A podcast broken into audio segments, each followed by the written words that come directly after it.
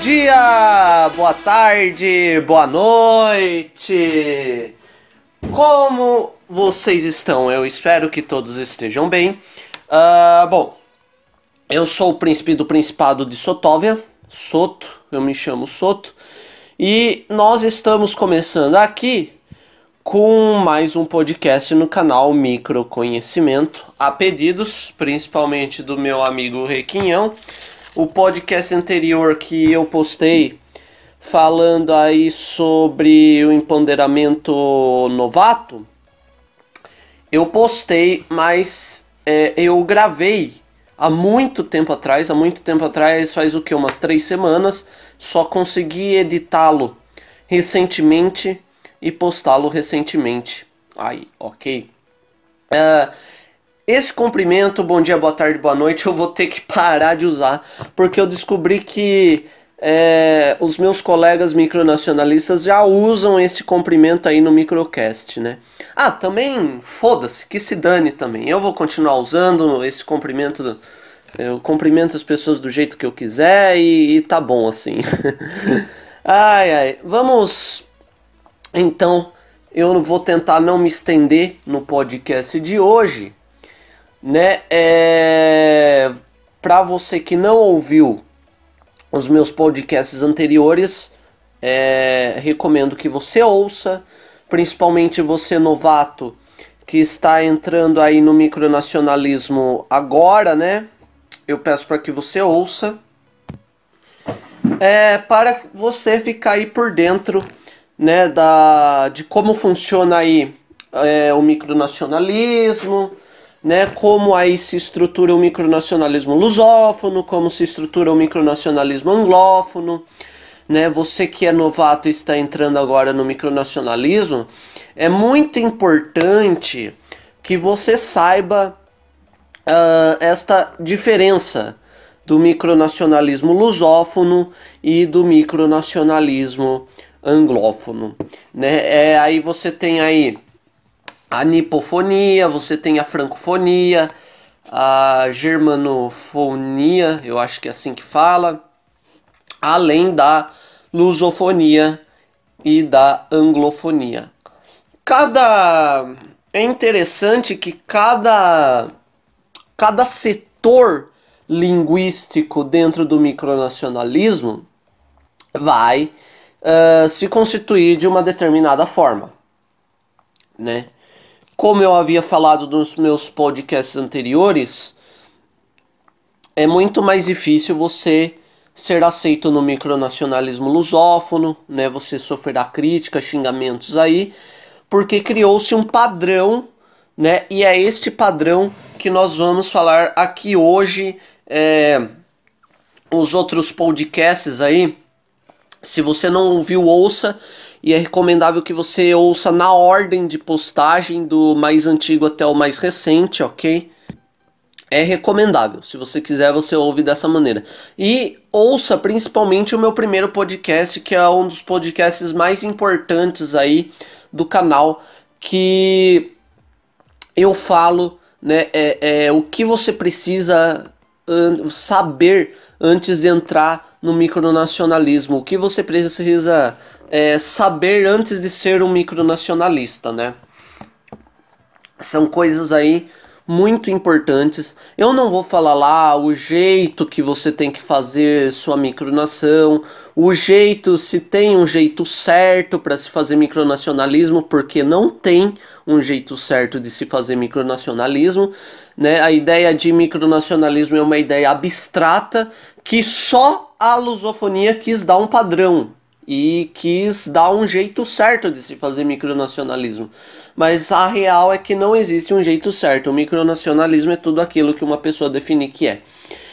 Uh, eu não vou me alongar muito. Se você quiser entender o que eu vou falar aqui no meu podcast, né, as coisas é, que eu vou colocar em pauta nesse podcast, você que vá ouvir os meus podcasts anteriores e depois volte aqui para ouvir este podcast, porque pode ser que tenha algumas questões que eu vou falar aqui que talvez você não entenda por não ter ouvido os meus podcasts anteriores. Então é recomendável, se você está ouvindo é, é, esse é o primeiro podcast aqui no canal que você está ouvindo, é recomendável que você volte nos podcasts anteriores e ouça, né? E ouça-os, né? Uh, porque é muito importante. E eu não vou me alongar aqui, né? Uh, e como eu falei, recomendável que você ouça na ordem de postagem, do mais antigo ao mais recente, para você ficar por dentro, para você pegar o fio da meada. Mas, mas, se você quiser ouvir esse podcast e, e depois ouvir os outros, você pode também. Eu não te garanto que você vai conseguir entender as coisas que eu falo tudo aqui. Né? É muito importante que você te, é, é, tenha ouvido os meus podcasts anteriores para poder entender esse. Uh, e eu vou reforçar isso, mas se você quiser ouvir esse podcast sem ouvir os outros, e, e, mesmo que você não pegue o fio da meada, não consiga entender algumas coisas, bom, você foi avisado ou avisada, avi, avisadex. E bom, é, bom, eu recomendo você ouvir, mas se você não quiser, você foi avisado, avisada, avisadex. Outro recado importante que eu queria dar antes de entrar no assunto é que uh, nós, né, eu, na verdade, porque eu faço esse podcast sozinho, inclusive eu gostaria de convidar uh, os meus colegas micronacionalistas, uh, quem tiver afim, participar de um podcast junto comigo, porque é, seria muito interessante, né? Uh, bom, mas vamos ver. Você tem tempo para ficar uma hora aqui debatendo, discutindo comigo? Não sei. Meus podcasts são diferentes do microcast, por exemplo, que os meus colegas da lusofonia fazem. Lá eles fazem é, é, podcasts de de até 20 minutos, de 15 minutos, 14 minutos. Eu não. Eu já faço podcast dos 50 minutos para cima, então tem que ter paciência para ouvir os meus podcasts. Mas sem mais delongas, é, vamos pro recado, não pro assunto em pauta, mas pro recado que eu ia dar. É, então, eu excluí a minha conta, a, a, a conta do microconhecimento ou pelo menos tentei, né? Pelo menos eu vou tentar. Pode ser que depois desse podcast ter sido postado eu já tenha excluído, mas eu vou tentar excluir ainda a minha conta no SoundCloud do microconhecimento. Agora você, meu público, pode falar assim: ah, eu ouvia pelo SoundCloud, eu baixava os áudios por lá. Bem, eu nem sei se eu coloquei a opção de baixar os podcasts, acho que eu não coloquei, mas enfim. Sim, meus amigos, ficaremos sem SoundCloud, infelizmente, porque eu descobri que para você postar mais do que, sei lá, acho que 3 horas de áudio, somando todos os podcasts, então, por exemplo, um podcast meu tem uma hora, e o outro tem mais uma hora, e o outro tem mais uma hora. Você não pode postar mais, acho que mais do que duas horas de podcast ali, porque daí você tem que pagar uma taxa pra. Você tem que ser, acho que, assinante Pro, se eu não me engano. Assinante Premium, alguma coisa assim. Pra você poder postar. Assim, postar podcasts em, é, com tempos infinitos, né?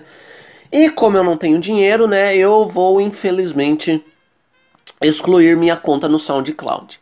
O SoundCloud, uma dica aí, se você for dono do SoundCloud e estiver me ouvindo, uma dica que eu vou te dar: faça que nem o YouTube. O YouTube ele ganha dinheiro com anúncios, né? Então uma porcentagem vai para o YouTube e outra porcentagem vai para os criadores de conteúdo. Muito mais fácil e todo mundo sai ganhando. O anunciante sai ganhando porque divulga sua marca. Você sai ganhando porque está divulgando, além de estar tá divulgando a marca do cara, você também fica com uma porcentagem. E eu saio ganhando porque eu também recebo um dinheirinho. todo mundo pode dizer que anúncios são chatos, ah, meu Deus, vou ter que pular o anúncio porque eu odeio esses anúncios, não sei o que lá. Sim, anúncios são chatos. Mas eu devo confessar que a forma mais eficiente que o mercado capitalista digital já criou. Porque se você for ver, é um sistema que todos saem ganhando, né? O anunciante sai ganhando porque divulga sua marca. O dono do, da plataforma sai ganhando porque além de divulgar a marca, ele fica com uma porcentagem, o criador de conteúdo fica com outra porcentagem e o público também sai ganhando porque o público, apesar dos anúncios, ele vai poder ter acesso àquele conteúdo de graça. Ele não vai precisar pagar, ter um dinheiro ali para pagar. Ah, eu vou, por exemplo, o YouTube. É, ah, eu não pago pra. Eu não compro um vídeo. Se bem que eu acho que tem até vídeos pagos que a pessoa compra. Eu acho que tem filmes que você compra pelo YouTube.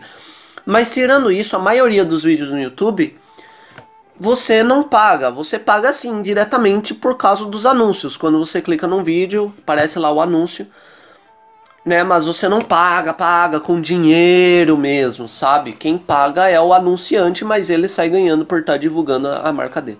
Então é um sistema, o sistema mais eficiente que eu já vi é esse sistema de anúncio, né? Onde todo mundo sai ganhando o dono da plataforma, o público, o criador do conteúdo, o anunciante, né? É a forma mais eficiente que eu já vi aí que o mercado capitalista criou, principalmente com esse negócio agora da era digital, né? Enfim, eu usei o termo capitalista, mas eu quero deixar bem claro que eu não sou é, comunista nem nada. Eu só usei o termo capitalista para não falar capitalista, vamos falar liberal, né? Quando você é liberal na economia, né? E bom, é isso. Agora vamos para o assunto de hoje, que é sobre o mundico, né? Bom, vamos falar aí da bolha do mundico, né? Então, é, como eu já havia falado nos meus podcasts anteriores, e eu só vou dar uma resumida em tudo que eu falei, né, para você saber disso mais de uma forma mais aprofundada, eu recomendo que você ouça meus podcasts anteriores para pegar o fio da meada nesse podcast, porque eu não quero me alongar muito. Mas, resumidamente, o que, que eu havia falado já nos meus podcasts anteriores?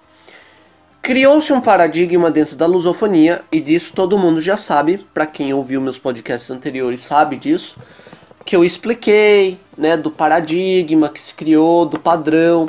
Muitas vezes, este padrão que se criou dentro do micronacionalismo lusófono é um padrão modelista, né? Como eu havia falado no, no meu primeiro podcast, o que, que é uma micronação modelista? É, uma micronação modelista é uma micronação totalmente simulacionista, onde todos os elementos da micronação são fictícios, ao contrário, por exemplo, de uma micronação derivatista, né? Que normalmente uma micronação derivatista se utiliza de elementos reais, né? Um exemplo de micronação modelista que nós podemos utilizar aí como exemplo é o famoso Sacro Império de Reunião fundado por Cláudio de Castro, né? Tem também a, a aquela que o Pedro Aguiar, a primeira micronação Porto Claro, isso mesmo, Porto Claro. Obrigado, produção. A primeira a produção, nossa, eu faço esse podcast sozinho, mas é só para dar mais, para dizer que a gente tem uma mega produção, mas enfim. Então, é produção da minha cabeça. Obrigado, mente, por me lembrar. É, então, Porto Claro e o Sacro Império de Reunião, uma das duas primeiras aí micronações a surgir no micronacionalismo lusófono, né? São belos exemplos de micronações modelistas, né? Micronação derivatista, ela é muito mais presente na anglofonia, né?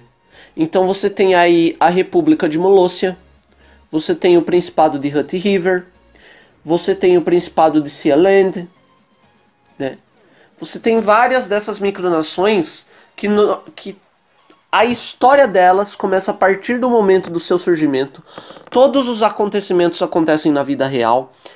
É, muitas vezes o seu líder se utiliza de um nome real, seu próprio nome, como nome de líder, né? E tudo é real, tudo acontece como se fosse um microestado. No modelismo não. No modelismo as pessoas levam mais como uma experiência política, né? Como muitas vezes um hobby, como o pessoal fala tanto aí na lusofonia, hobby, hobby, hobby, né? E na anglofonia é, tem uma questão. O derivatismo ele surge pelos mais variados motivos, né? Como eu havia falado num podcast anterior, nem sempre no derivatismo a pessoa leva como um hobby. E nem sempre ela funda a micronação dela pelo motivo do hobby.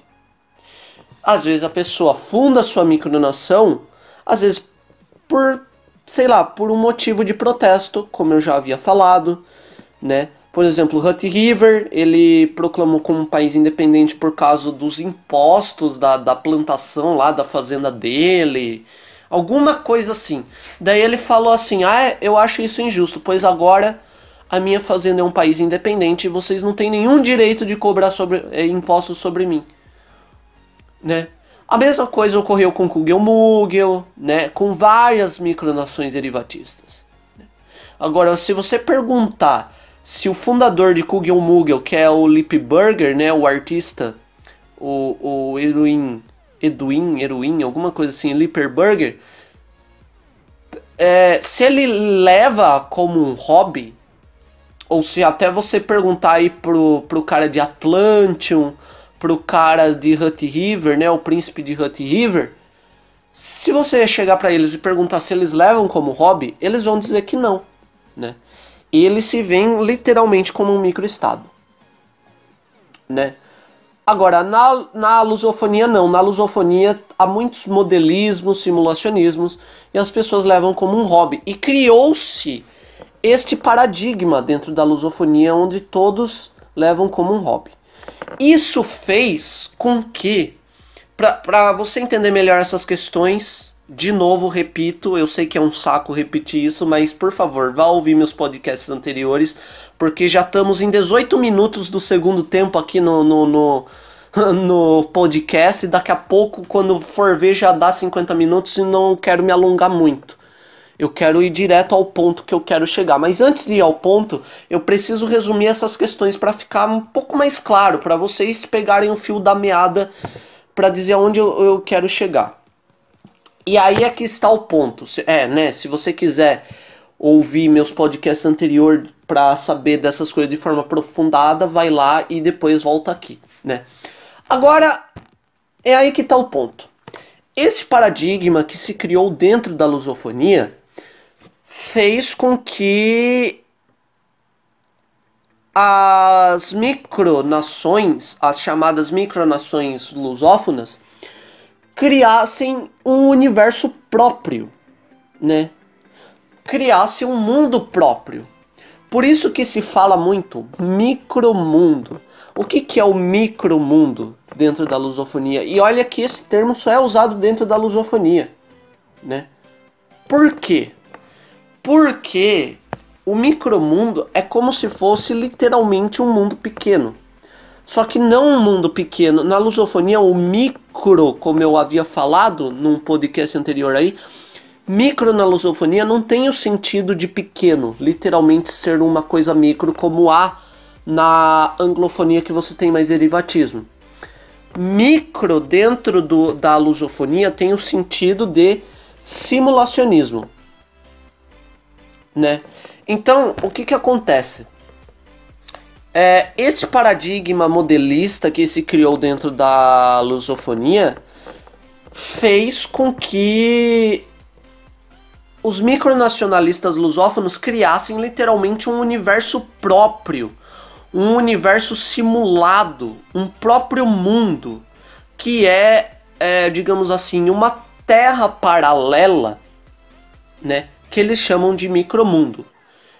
E repito de novo, micro nesse sentido tem o sentido de simulação dentro da lusofonia. Por isso que se fala micromundo. O que, que é o micromundo dentro da lusofonia? Micromundo dentro da lusofonia é um mundo simulado, né? É um mundo simulado, como se fosse uma Terra paralela, um planeta Terra paralelo, né? Apesar, apesar de muitas micronações novatas é, e até algumas veteranas aí de tipo, sei lá, três anos, ainda não são reconhecidas por muitas outras micronações, né? Mas dentro da lusofonia tem muito mais chance de você ser reconhecido se você, por exemplo, pegar o território de uma nação real, por exemplo, a Angola, e você criar uma Angola simulada, né? Eu posso criar uma Angola paralela, por exemplo, ao invés de ser uma Angola, uma República Popular de Angola, vai ser, sei lá, uma Angola monarquistas. E a monarquia, como eu já havia falado, não só na lusofonia, mas também na anglofonia, a, mo a monarquia no micronacionalismo, nos micronacionalismos em geral, é maioria, né? É muito mais presente do que no macromundo, que são as nações reais, as chamadas nações reconhecidas, soberanas, enfim. Uh, então é muito mais fácil eu criar, por exemplo, o um Império de Angola, né? Se eu, eu, eu crio um Império de Angola e eu tento simular com o maior realismo possível, com toda aquela formalidade, documentos formais, a Angola. Como que Angola seria se ela fosse um império, se ela fosse uma monarquia? Eu posso fazer aí Império da África, como se toda a África fosse um continente, um país só e um império soberano, superpotente, saca? Eu posso fazer isso.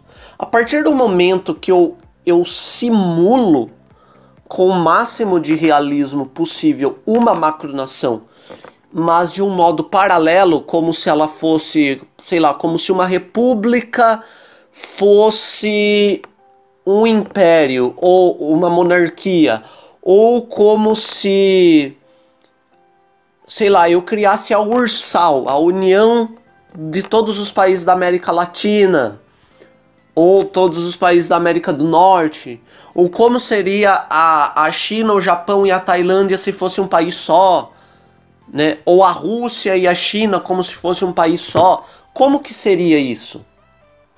Ou toda a Europa, ou eu posso simular Portugal, né? Sei lá, o Sacro Império de Portugal. Eu posso criar. Então, a, o micronacionalismo lusófono ele funciona desta maneira, né? Ele funciona de uma maneira totalmente simulacionista, onde você pega um país existente na vida real e você simula este país com o máximo de realismo possível, certo? Então, a minha micronação é a Angola, mas não a República Popular da Angola como é na vida real, mas sim o Sacro Império de Angola. Vocês estão vendo? É assim que funciona o micronacionalismo lusófono. Então, para resumir, é claro que eu só dei um exemplo, né? Dei vários exemplos, mas o mais detalhado foi uh, de Angola, né? Então, o micronacionalismo lusófono, por que, que eles falam tanto de hobby? Ah, é, o micronacionalismo é um hobby, hobby, hobby, hobby. Porque é, na lusofonia eles eles levam o micronacionalismo, apesar de eles simularem com o máximo de realismo uma macronação, eles levam como um, uma brincadeira, como algo para passar o tempo, como um, um negócio para se divertir, né? É, é como se fosse um jogo de RPG, né? E não sei quem que foi, se foi o meu amigo Moraes, né? Lucas Moraes, que, que postou ah, lá no grupo do WhatsApp um mapa do, do nosso planeta, do nosso mundo, só que com o um mapa das micronações uh, lusófonas. Então ele postou lá olha, é, a união dos estados da platina fica aqui, né? Tinha lá os gráficos indicando. O Império Alemão fica aqui. E no mapa, por exemplo, o Império Alemão ficava literalmente no território da Alemanha.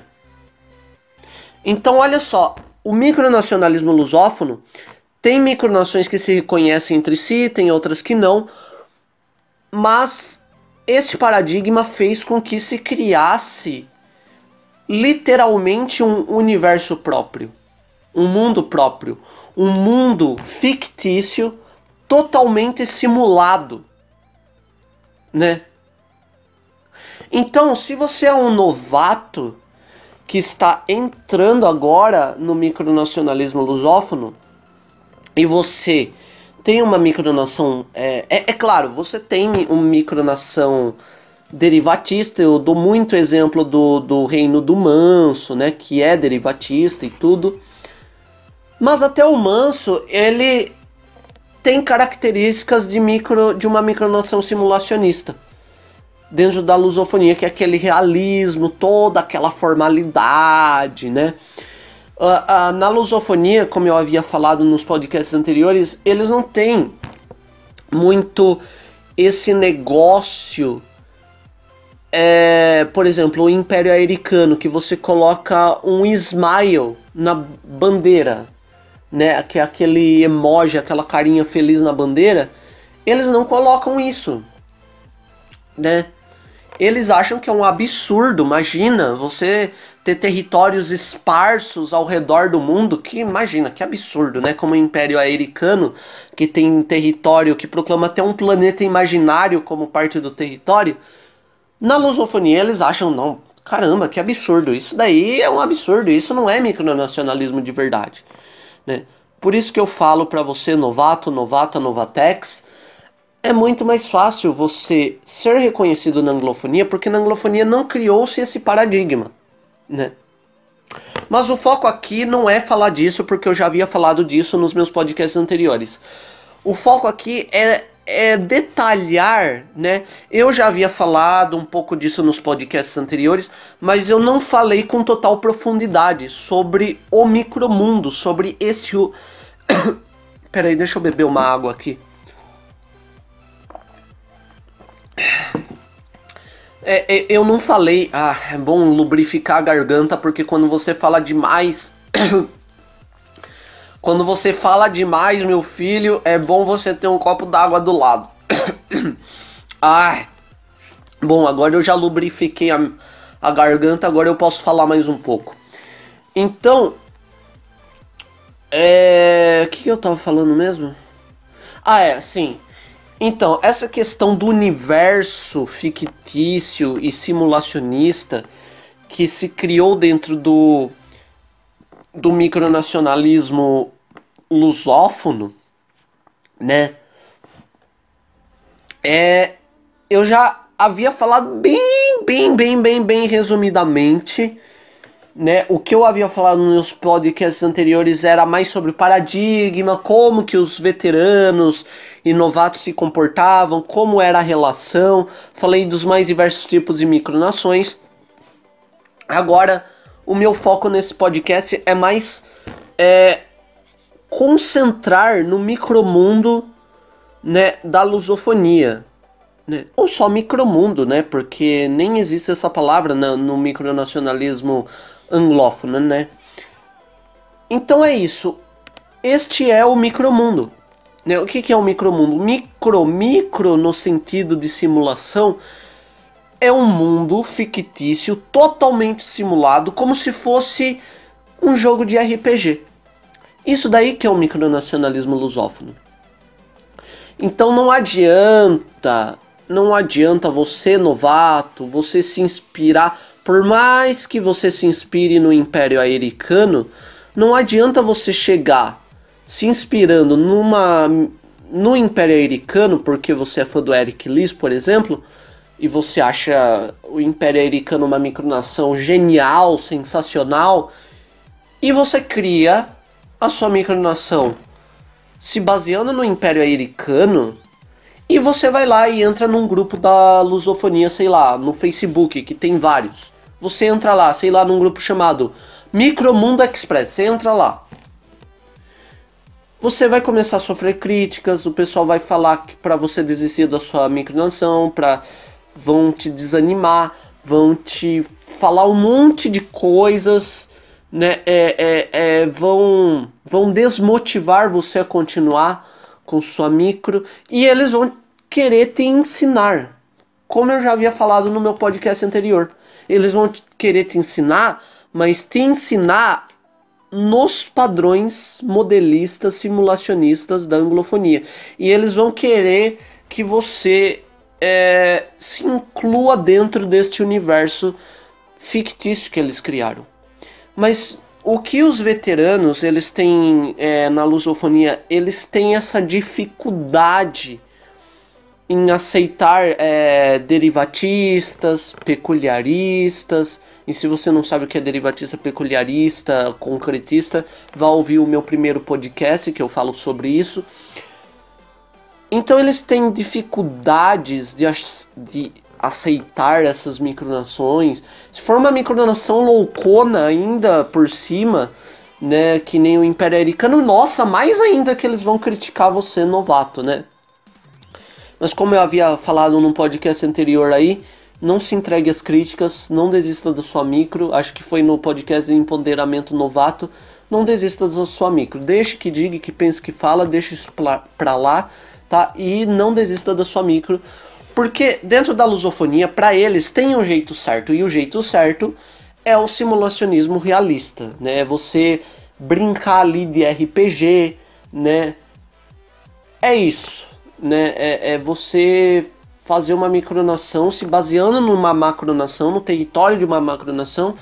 E, por exemplo, como seria o, a Alemanha se ela ainda fosse um império? Sei lá, Império Alemão, é, reino da Espanha. Como seria a Espanha se ela fosse uma monarquia? Não sei se a Espanha é uma monarquia, mas bom, vocês entenderam, né? Como seria se fosse é, um reino, né? Um ah, reino da Espanha? Como que, como que e, e há essas micronações dentro da, da, da lusofonia, né? E é isso. E o pessoal dentro da lusofonia tem essa dificuldade. Muitas vezes, por mais que você fale que você é derivatista, você chega para eles e fala: Olha, eu sou uma micronoção derivatista. Né? O que, que vai acontecer? Eles vão ter dificuldade de diferenciar. Eu vejo que eles têm muita, muito essa dificuldade de diferenciar uh, diferenciar o derivatismo do modelismo deles, né? Porque assim, o modelismo ele está tão impregnado é, na cabeça da, dos micronacionalistas lusófonos, o, a estrutura modelista está tão ali impregnada e presente ao redor deles né? Todo, todo lugar que eles olham, eles veem modelismo e eles ficam presos naquela bolha modelista que sempre que surge uma nova micronação derivatista, eles eles têm dificuldade em fazer essa diferenciação entre derivatista e modelista. né?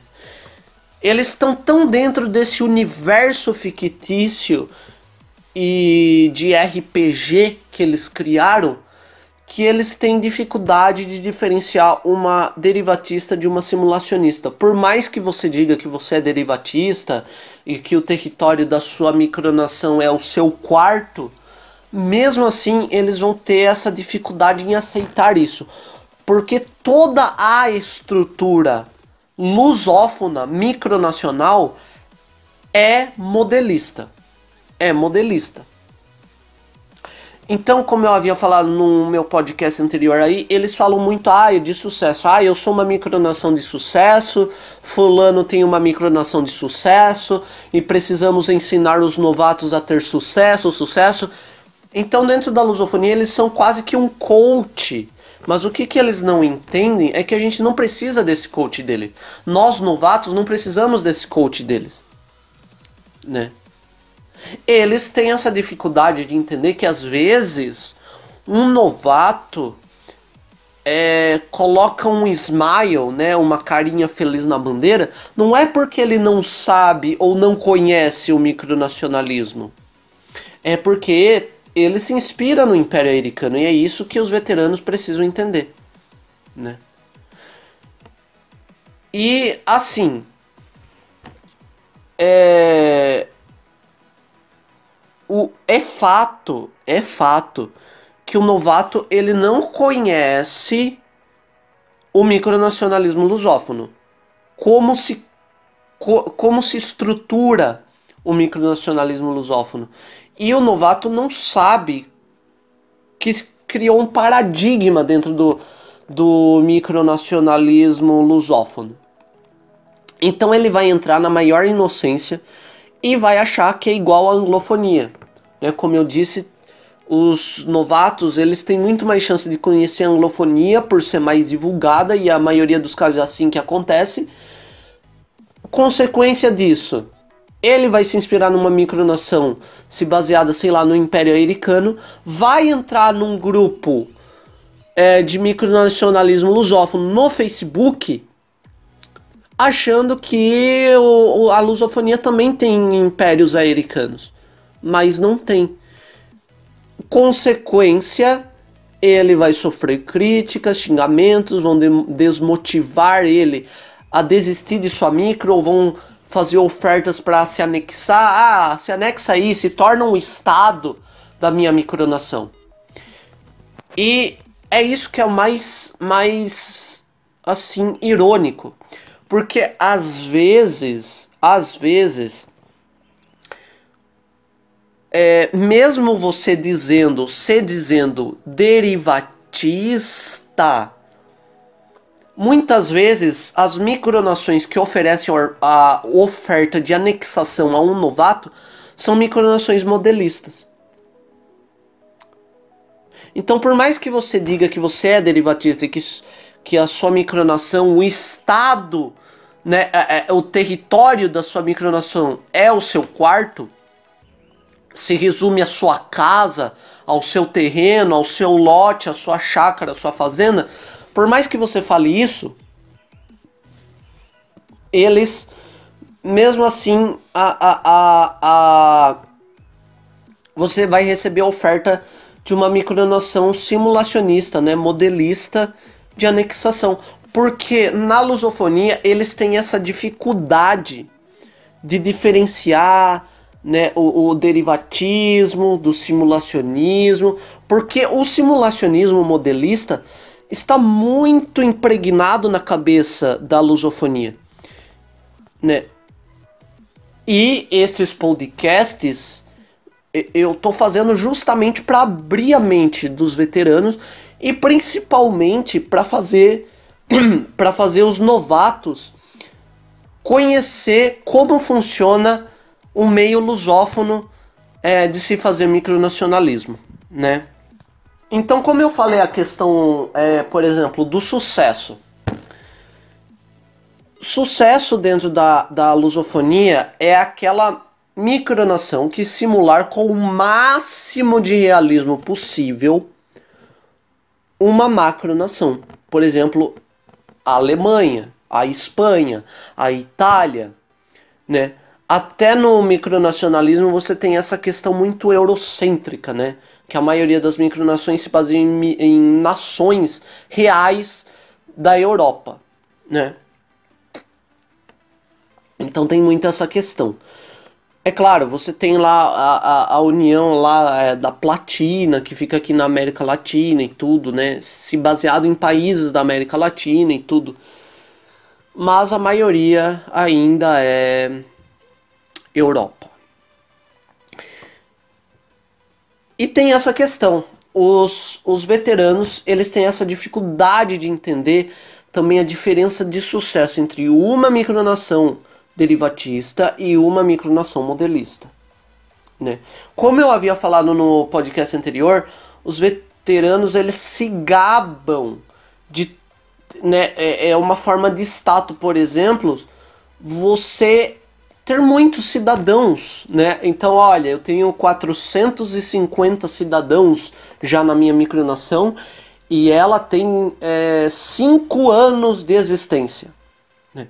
Então, os veteranos utilizam muito número de cidadãos como status de sucesso, tentando se exibir para os novatos, e eles se utilizam muito de anos de existência da sua micro, também como forma de status, para se exibir para os novatos, para falar assim para os novatos: olha, Olha só quantos anos de experiência no micronacionalismo eu tenho e você não. Mas peraí, amigão, você tem experiência no micronacionalismo modelista, certo?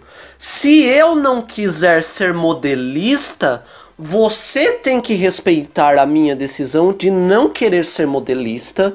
Você tem que respeitar a minha decisão de eu proclamar o meu quarto como um país independente e se constituir como uma micronação derivatista, certo? Se estruturar como uma micronação derivatista. Ah, é outra coisa que os veteranos falam. É, a sua micronação nem tem estrutura. Claro que tem. Minha micronação é meu quarto. Eu já fiz as minhas próprias leis, criei minha própria moeda, né? Então é isso é isso. É, é, é... Tem uma micronação também que surgiu lá na Grécia, que é a. Acho que é Cubicolômia, acho que é algo assim o nome da micronação. E o lema dessa micronação, é, o cara também proclamou o quarto dele como um país independente. O lema dessa micronação é: o quarto de uma pessoa é o seu país. Olha só que genial, cara. O quarto de uma pessoa é o seu país.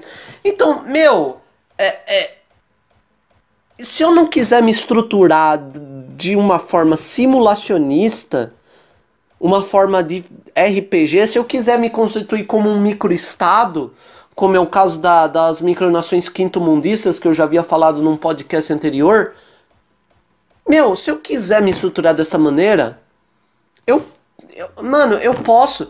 E, e, eu falo assim, né? Muitos veteranos perguntam: é, o que, que a sua micronação fez?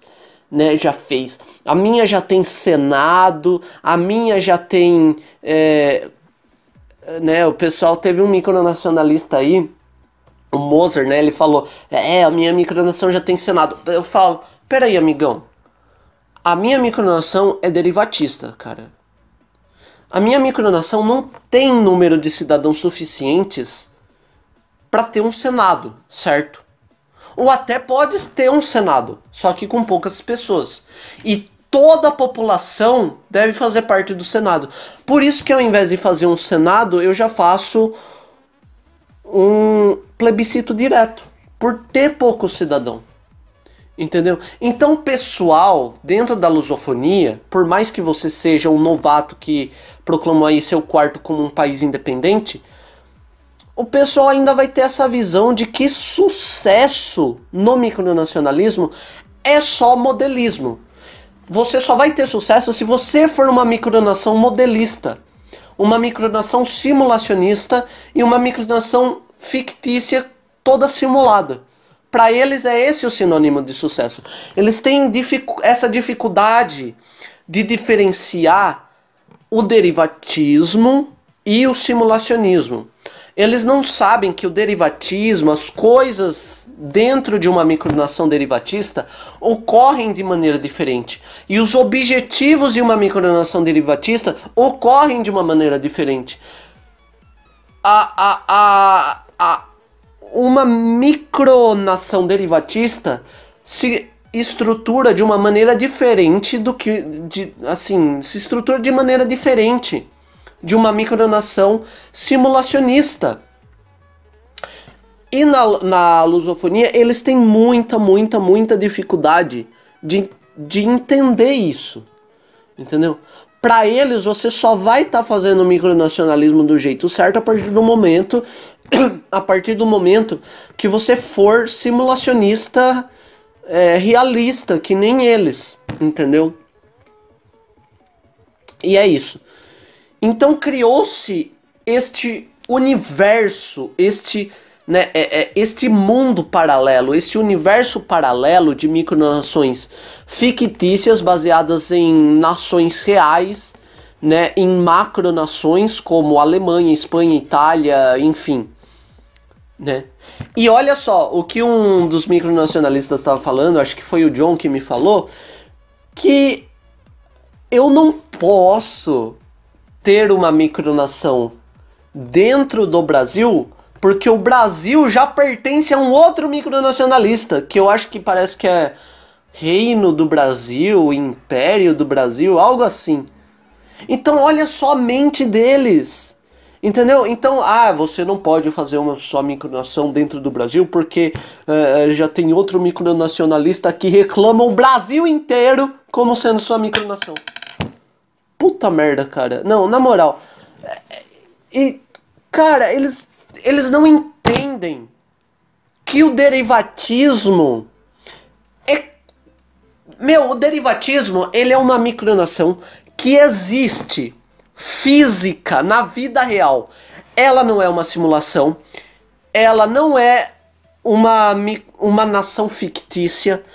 Ela não é um ela não é um RP, ela não é um RPG, ela não é simulacionista, ela não é uma nação fictícia, derivatismo. O universo derivatista é diferente do universo simulacionista. Meu Deus do céu, que dificuldade que vocês têm de entender isso.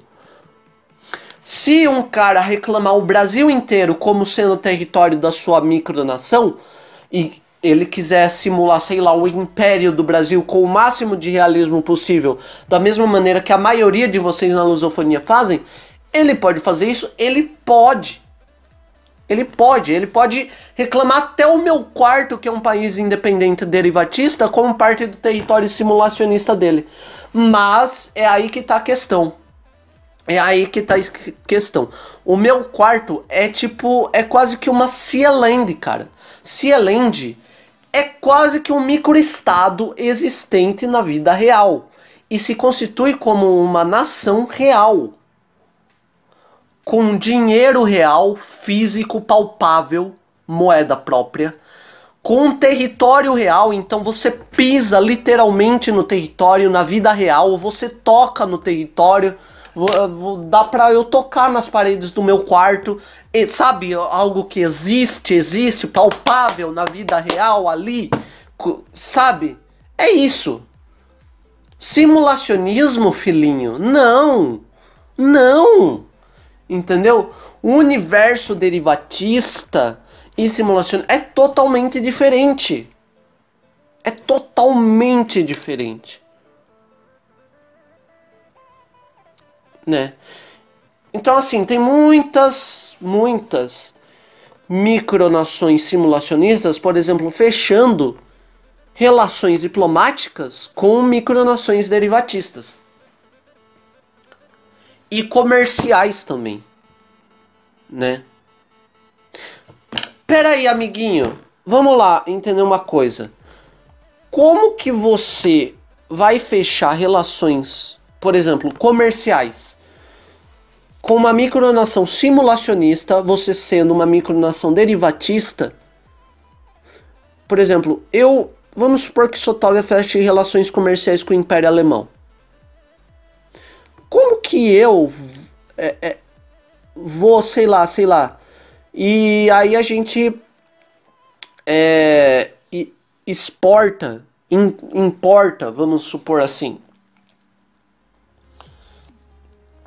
A gente exporta, é exporta, né? Exportar que fala. Importar é quando é algo externo que vem para dentro. Exportar é algo interno que vai para fora, né? Eu acho que é isso. Vou até pesquisar para não falar besteira, né, cara? Exportação. Mas eu acho que é isso mesmo. Então vamos supor que Sotovia exporte. Uh, é isso mesmo, exportação é a saída de bens, produtos e serviços do país de origem, isso mesmo. Então vamos supor, vamos supor uma, um, um exemplo hipotético aqui. Vamos supor que Sotovia comece a exportar cookies orgânicos para o Império Alemão.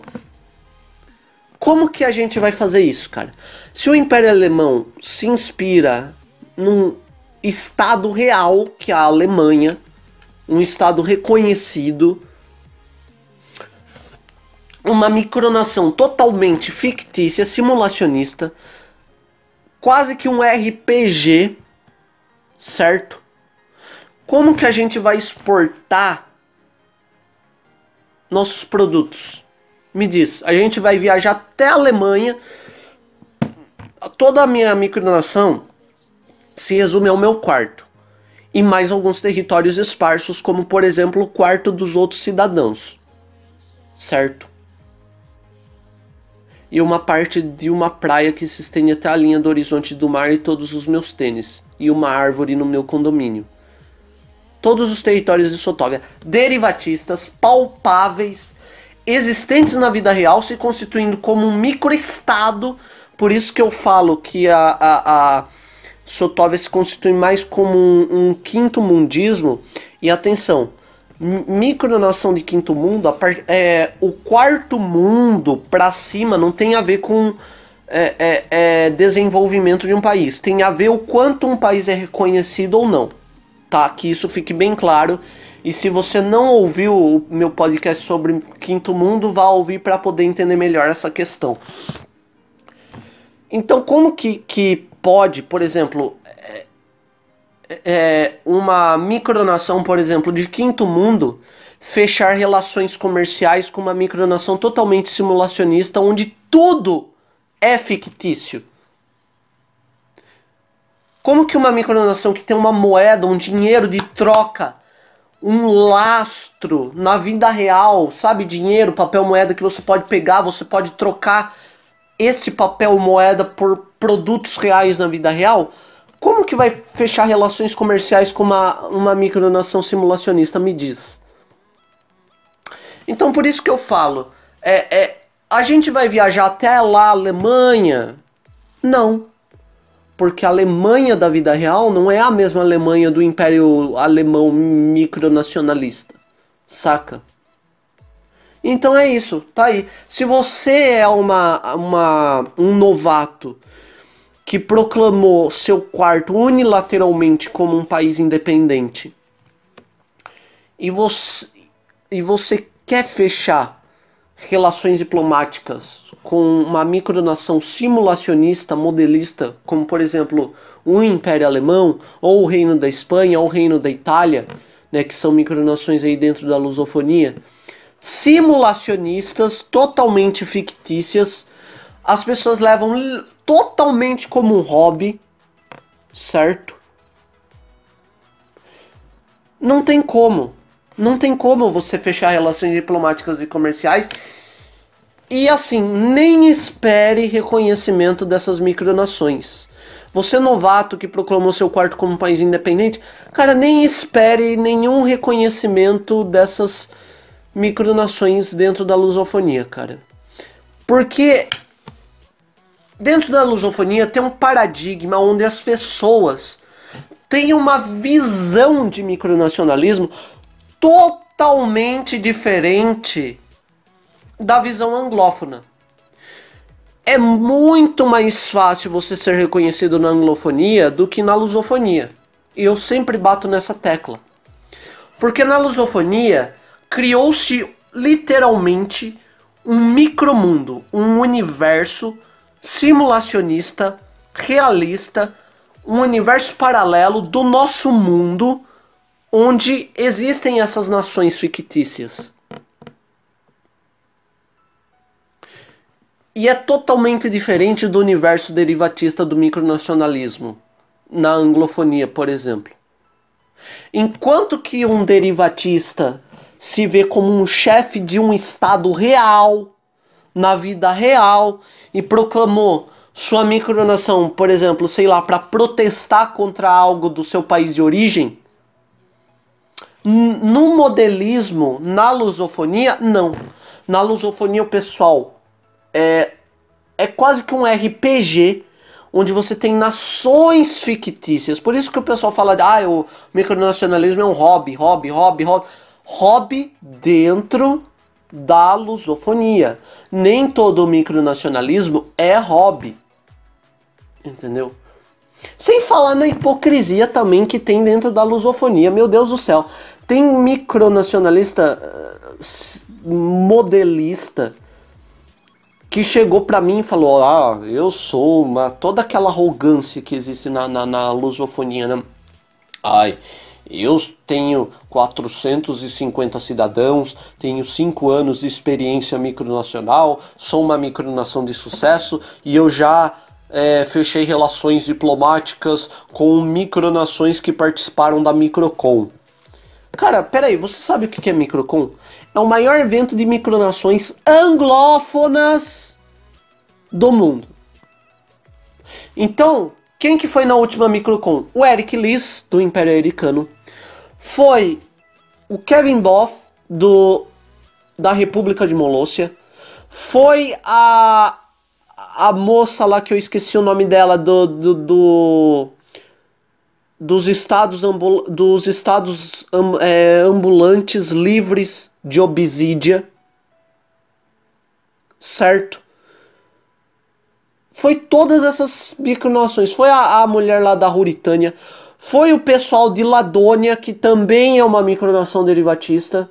Todo o território se resume ali a uma praia lá que fica, não sei se é na Suécia ou Suíça lá Quiladônia também é um caso interessante que o, o, cara proclamou aquela parte do território em forma de protesto, porque ele é um artista e construiu a obra de arte dele ali naquela praia, mas o governo lá sueco, suíço, enfim, não sei qual que fica, deixa eu até pesquisar. Ladônia. É, mano, ele também proclamou aquele território em forma de protesto e é derivatista. É derivatista. É uma micronação, ó, Ladônia, é uma micronação autoproclamada 96 depois de uma longa batalha judicial entre o artista sueco Lars Vilks e autoridades lo locais no sul da Suécia. Ou seja, até Ladônia foi proclamada pelo motivo de protesto. Então é aí que está a questão. Enquanto muitas micronações na, na anglofonia é, pelo menos as mais famosas e conhecidas, são é, autoproclamadas para protestar contra algo que está sendo imposto sobre a, aquela pessoa, tudo. Eles proclamam seu território como um país independente, por exemplo, ah, é, eu acho inju isso injusto, então agora eu proclamo, é, é, sei lá, o meu quarto como um país independente em forma de protesto, porque eles acham injusto certas leis, certas coisas que impõem a eles ali. Na lusofonia, não. Na lusofonia, você pega um território de uma nação real, física, certo? E você simula aquela nação real, física, com o máximo de realismo possível e você brinca num RPG com os amigos. É assim que funciona o micronacionalismo lusófono. Né? E, é, e é isso, é, é assim que funciona. É assim que funciona né? E eu sou um dos maiores críticos disso daí, né? Por quê? Porque, assim, meu, para começar, tem um grupo no Facebook chamado Micronacionalismo Lusófono. A maioria lá é modelista e segue esse modelo que eu, que eu citei, exatamente como eu citei. Territórios, é, é, micronações inspiradas em territórios, estados de macronações reais existentes na vida real, Alemanha, Itália, Espanha, né?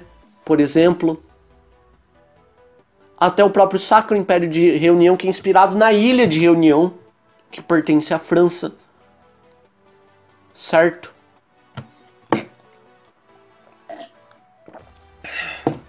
Então, uh, é isso.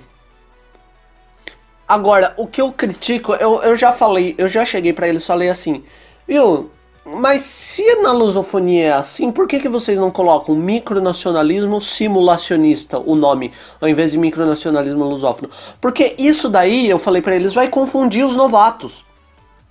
Os novatos vão chegar no grupo achando que é o micronacionalismo lusófono se constitui da mesma maneira que o micronacionalismo anglófono e vão sofrer críticas, xingamentos, vão desmotivá-los, vão querer ensinar eles a se constituir, a se estruturar de uma forma simulacionista, falando que o novato não está fazendo micronacionalismo de verdade. É assim que vai ser. Mas claro, se vocês colocassem, por exemplo, micronacionalismo simulacionista ou micronacionalismo modelista ou sei lá, micronacionalismo ou nações nações fictícias.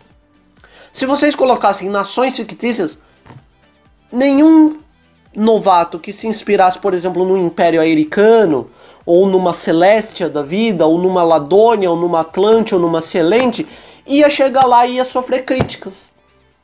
Se vocês mudassem o nome para nações fictícias, muitos micronacionalistas que querem ser micronacionalistas e querem, sei lá, proclamar o seu quarto como um país independente, se inspirando em micronações anglófonas, eles não iam entrar lá e eles não precisavam sofrer xingamentos. Eles não precisavam sofrer críticas e vocês não precisavam querer ensiná-los. Agora eu vou falar o que eu falei num podcast anterior.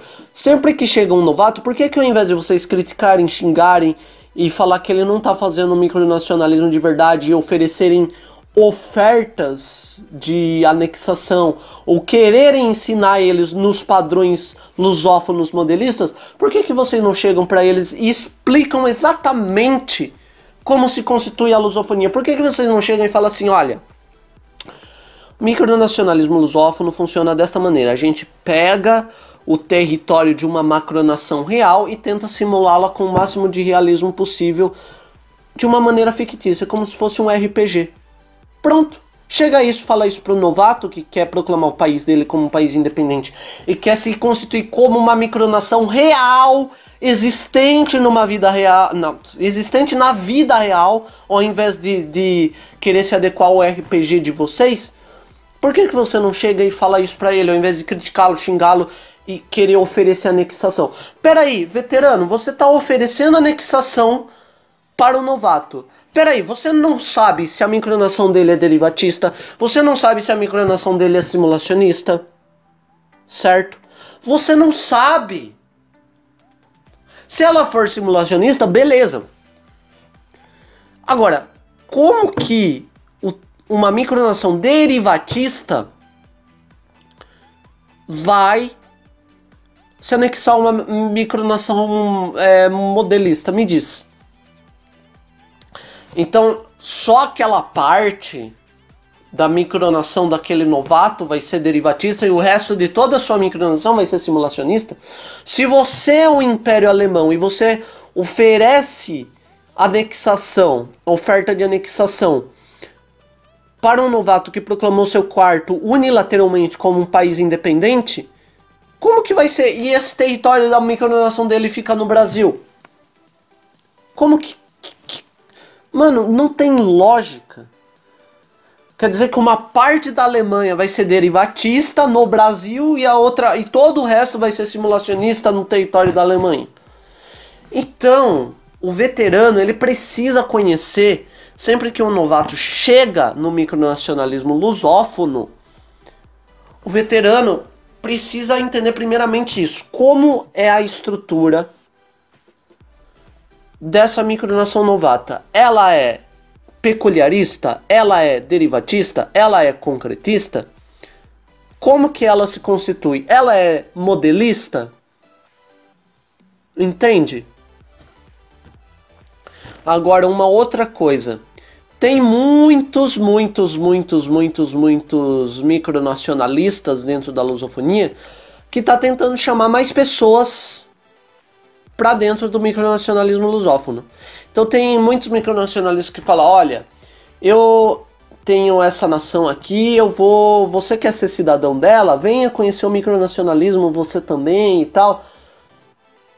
E o Moser, né, que é um micronacionalista, que é colega meu, ele falou, né, que tá chamando mais pessoas, tá aumentando cada vez mais o número de cidadãos. Ele falou que fica feliz das pessoas, de mais pessoas estarem conhecendo que eles chamam de hobby, estarem conhecendo hobby, né, estarem conhecendo o micronacionalismo.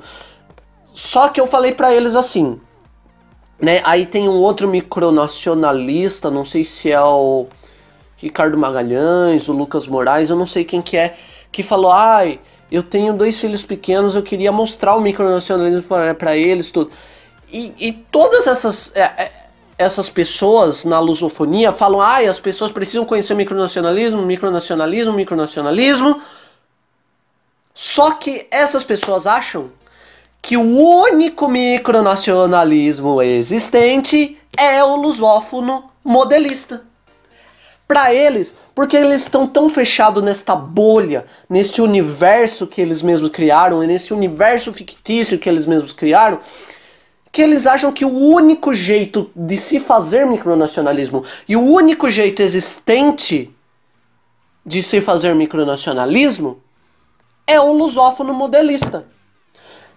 Agora, o pessoal me critica, por quê? Porque eu falo assim, gente, se vocês querem fazer as pessoas conhecerem micronacionalismo e se vocês se definem isso que vocês chamam de micronacionalismo, vocês precisam fazer as pessoas entenderem que o micronacionalismo modelista na lusofonia não é o único tipo de micronacionalismo existente.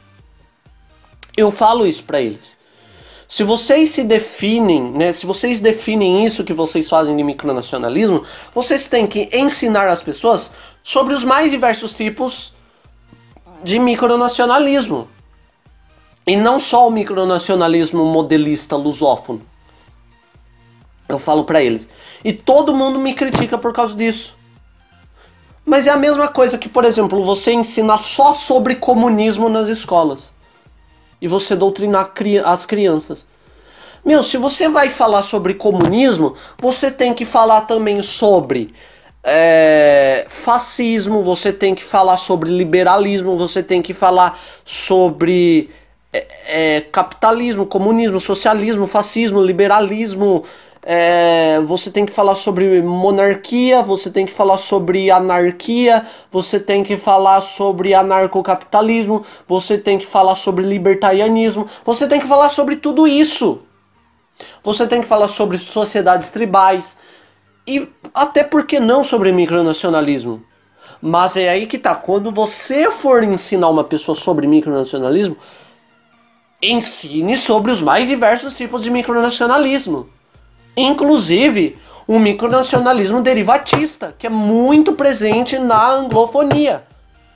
Agora, ah, não, não. Ué, se vocês definem isso que vocês fazem, vocês chamam isso que vocês fazem de pegar o território de uma macronação existente e reconhecida na vida real e tenta simular essa macronação com o máximo de realismo possível, e vocês chamam isso de micronacionalismo, Ué, que ensine então sobre todos os tipos de micronação. Que ensine sobre todos os mais variados tipos de micronacionalismo existente ao redor do mundo. Fala sobre Molossia, Ladônia, Hut River, Império Americano, fale sobre o Sacro Império de Reunião, Império Alemão, é, o Reino da Itália, Reino da Espanha. Ensine sobre tudo. Ensine sobre tudo. Parem com essa mania de achar que o micronacionalismo só existe o lusófono.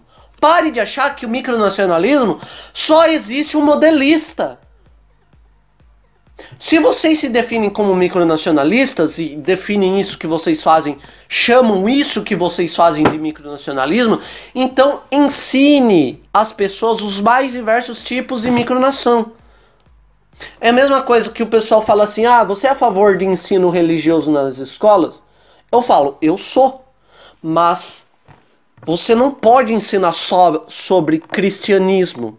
Você tem que ensinar sobre cristianismo, você tem que ensinar sobre budismo, hinduísmo, umbandismo, candomblé, né, espiritismo. E aí você vai dar liberdade para a criança para ela escolher qual religião ela mais se identifica. No micronacionalismo é a mesma coisa.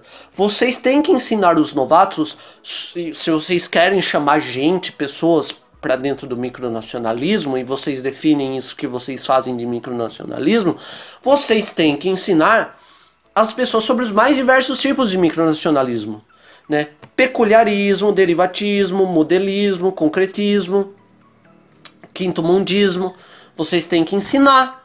E aí vocês têm que dar liberdade para a pessoa de ela para ela fazer a microdonação dela do jeito que ela quiser.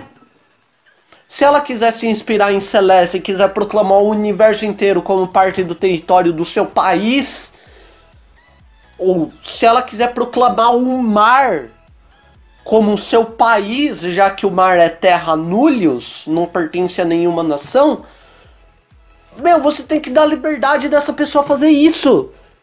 Saca? Se ela quiser se inspirar no Império Americano, no Free Ambulatory Free States of Obsidian, você tem que dar liberdade para a pessoa fazer isso, meu Deus do céu. Se ela quiser pegar uma pequena pedra e proclamar aquela pequenina pedra como parte do como sendo a sua micronação, como país independente, porque se inspira em Obsidian, né, no Free Ambulatory States of Obsidian, meu, você tem que deixar a pessoa fazer isso. E você não pode chegar pra pessoa e falar: "Não, mas isso não é micronacionalismo". Cara, é. É micronacionalismo. Micronacionalismo é tudo aquilo que uma pessoa definir que é, meu Deus do céu. É tudo aquilo que uma pessoa definir que é. Então, é o seguinte. É.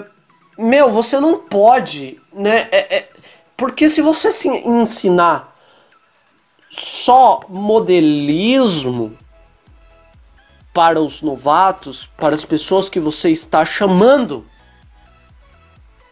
para dentro do micronacionalismo, você vai acabar aí é, doutrinando as pessoas. Você, meu, desculpa dizer isso, mas você vai acabar doutrinando as pessoas. Mesma coisa que você ensinar só comunismo nas escolas, você vai acabar doutrinando. Porque, assim, quando você ensina somente uma coisa que tem várias vertentes para uma pessoa, é um tipo de doutrinação, porque daí a pessoa vai achar que só aquilo existe e só aquilo é o ideal. Entendeu? E não é. Não é. Daqui a pouco o novato que você chegou vai falar: Ah, não, mas eu vi o Império Americano, eu vi Molosse, eu vi Ladônia. E você chega pra pessoa e falar: Não, mas essas não são micronações de verdade. Tudo. Entendeu? E você pode até falar que são, mas daí o novato vai, por exemplo, que achar mais legal um Império Americano, por exemplo, e ele vai é, deixar de ser cidadão da sua micronação para fundar uma micronação inspirada no Império Americano, ele vai sofrer críticas dentro da lusofonia, porque você, como líder dessa pessoa, né, ou como ex-líder dessa pessoa, pode até reconhecer a micronação dessa pessoa como sendo uma micronação, mas e o resto da lusofonia? Então é o que eu falo, tem toda uma estrutura modelista que se criou aí dentro da lusofonia que sempre que surge uma micronação loucona e diferentona, o pessoal não aceita. Não aceita. E é essa realidade que precisa mudar. Porque, assim, meu, é, é, é, é isso que vocês precisam entender. Agora, tem uma questão. Pode ser, pode ser que me, as pessoas me critiquem por causa disso, e talvez as pessoas dentro da lusofonia não querem ensinar os novatos é, os mais diversos tipos de micronacionalismos que existem ao redor do mundo e querem ensinar só o modelismo, justamente para eles não perderem é, não perderem essa estrutura desse universo paralelo que eles criaram, dessas desse universo de nações fictícias que eles criaram. Porque, por exemplo, até então a maioria da lusofonia são nações fictícias, são RPGs, digamos assim, de nações reais, simulações de nações reais, que é um universo paralelo digamos assim, um mundo paralelo ao nosso, fictício. Agora, pode ser, eu tenho uma teoria, pode ser que dentro da lusofonia eles critiquem uma micronação derivatista e não querem ensinar os novatos no derivatismo, no derivatismo justamente para não perder a essência desse universo de nações fictícias que simulam territórios de macronações reais. Pode ser que seja isso. Porque, para falar a verdade, é divertido. Eu também já tive uma nação fictícia. Né? Eu, junto com meu amigo, quando a gente era mais adolescente, mais jovem, a gente já fez isso. E é super divertidíssimo fazer isso. Agora, quando surge algo que foge desse padrão, aí, meu amigo, e eu acho que é isso, eles têm medo tem medo de perder a essência simulacionista que se criou dentro da lusofonia, esse universo de nações fictícias, né? Ah, aproveitando, antes de finalizar o nosso podcast, eu queria dizer aqui que uma notícia boa, né? O meu amigo Baranda, ele refundou aí, né, voltou ativa com o reino de Luna, né? Olha só que maravilha. Mais uma nação, micronação derivatista surgindo aí na ressurgindo das cinzas aí dentro da lusofonia e que mais derivatistas surjam para abalar essas estruturas simulacionistas, né? E deixando bem claro aí é, para os meus colegas uh, da lusofonia, eu não quero impor nada a ninguém. O que eu apenas quero, né, o que eu mais critico é essa justamente essa imposição, né, justamente essa imposição que os, as pessoas dentro da lusofonia né, querem impor aos novatos, não, você tem que. tentam enfiar o simulacionismo, o modelismo goela abaixo dos novatos, né? Mas peraí, vocês têm a hipocrisia de falar pra eu não impor nada a ninguém, mas vocês podem impor as coisas aos outros à vontade, né? Meu, não é assim que funciona. Não é assim que funciona. Certo? Ninguém impõe nada a ninguém. E é justamente isso que eu critico. O que eu apenas quero fazer vocês entenderem é. E o que eu quero é criar dentro da lusofonia é essa ideia de que todos têm o direito de criar as suas micronações do jeito que quiserem criar. Entendeu? Todo, todo novato tem o direito de entrar sem sofrer críticas, tem o direito de entrar sem sofrer xingamentos, tem o, o direito de receber motivações. Não, cara, continue aí com o seu projeto. Porque não existe jeito certo de se fazer micronacionalismo. Não existe! É isso que eu quero fazer os outros entender. Micronacionalismo, todo mundo define, ah, é um hobby. Ai, micronacionalismo é simulação de país. Ai, micronacionalismo é. É quando. Deixa eu até pesquisar. Micronacionalismo. Aqui. É, ah, é concepção, é construção, é simulação de países. É, é isso, é aquilo. Ah, micronacionalismo é derivatismo, é peculiarismo. Não. Micronacionalismo é tudo aquilo que uma pessoa definir que é. O micronacionalismo é uma ideia abstrata, tá? Onde tudo é, é tudo aquilo que uma pessoa definir, certo? Não existe um jeito certo de se fazer micronação, né? É, vocês sabem o que é o cubismo na arte? O cubismo na arte, né, até o dadaísmo e, e esses movimentos, eles surgiram na arte justamente para questionar e para tentar abalar essas estruturas do realismo que até então era muito presente na arte. Aí o cubismo, né, o modernismo, né, vamos pegar o exemplo do modernismo.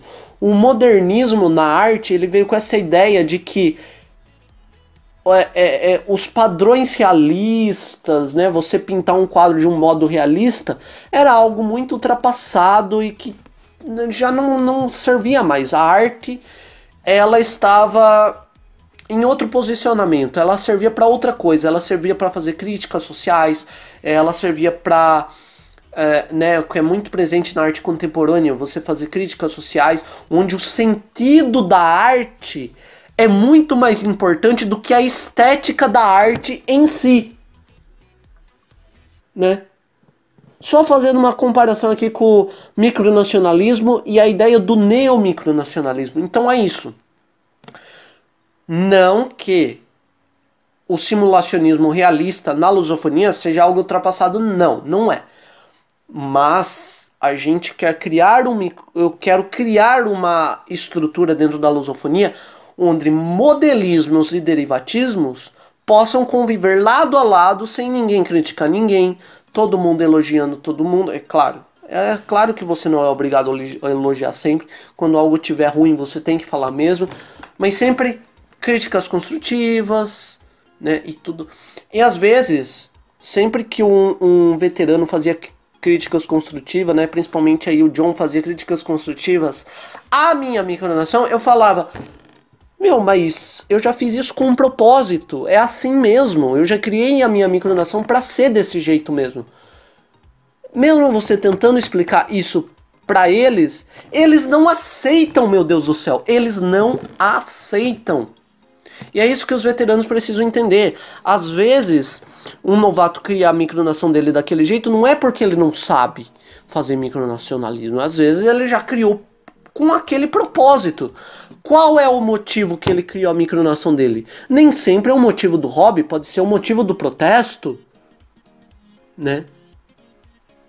Por exemplo, o taco sotoviano, que é a nossa moeda, não tem uma estética tão linda, tão.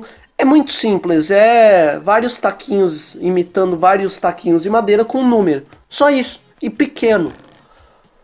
Mas onde a utilidade daquilo é muito mais importante do que a sua estética.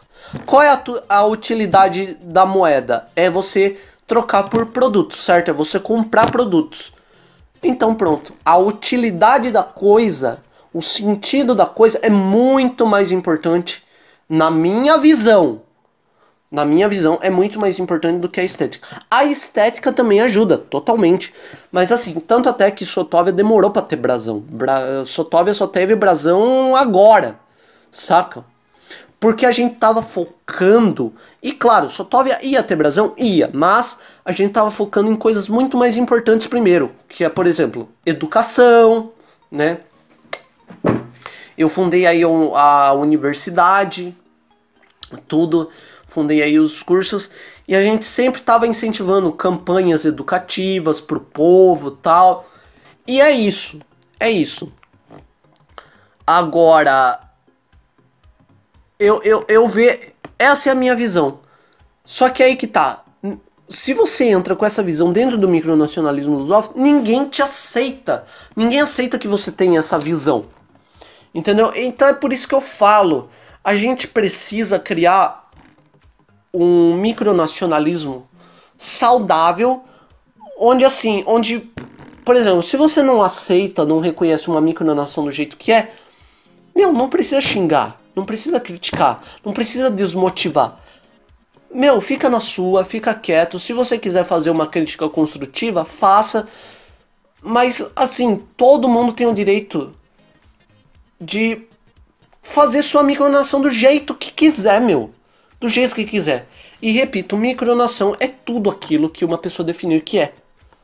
É um conceito abstrato, não existe jeito certo para se fazer micronacionalismo. Certo? Então, eu acho que eu já me alonguei demais. Eu acho que esse é um dos podcasts mais compridos do canal, né? Uma hora e 25 falando. Mas, gente, eu precisava desabafar, eu precisava fazer essa crítica, porque os veteranos eles merecem ouvir essas críticas sim, e os novatos merecem conhecer como funciona o micronacionalismo lusófono sim, tá? E para você novato que tá pensando em entrar no micronacionalismo lusófono agora, o micronacionalismo o micronacionalismo lusófono, ele é desse jeito sim, tá, pessoal? Super crítico, tá? Super desmotivador, assim. Eles vão falar: não, você tá errado, tem um jeito certo para se fazer micronacionalismo. E vão tentar querer implantar a mentalidade modelista, realista na sua mente, vão fazer de tudo para isso, mas um recado para você novato, não se entregue. Se você quiser se entregar aos padrões, simulacionista, modelista, vá em frente, escolha sua. Mas se você quiser resistir a isso, resista. Como eu havia falado no podcast anterior, depois de um tempo, o pessoal dentro da lusofonia vai aceitar que a sua micronação se constitui daquela maneira mesmo e todo mundo vai parar de, de criticar. Vai demorar? Vai, mas daqui um ano eles já param de criticar você. Bom, e é isso que eu queria falar, né? O esse podcast vai finalizando por aqui, vai terminando por aqui. Eu sou o príncipe do Principado de Sotóvia, Murilo Soto, e eu vou ter deixando aí na descrição se você é um novato e você quer ser aceito do jeito que você é, quer que a sua micronação seja aceita do jeito que é dentro do micronacionalismo lusófono, eu vou estar tá deixando aí na descrição do vídeo os links dos grupos do WhatsApp, do Amino e do Facebook do neomicronacionalismo, né, que é a ideia de tentar criar um micronacionalismo mais aberto aos modos de ser, um micronacionalismo mais mais eh, se constitui mais como anglofonia, onde as pessoas batem o olho em você e já te reconhecem, um micronacionalismo mais aberto, mais enfim, é isso. Bom, então eu vou finalizando por aqui. Eu espero que vocês tenham gostado. Se gostou, deixa like. Se não gostou, deixa dislike. Mas enfim. E é isso. Eu vou finalizando por aqui. Eu sou o príncipe do Principado de Sotóvia. E até o próximo podcast. Beleza? Eu sou Murilo Soto e eu estou indo embora. Fui!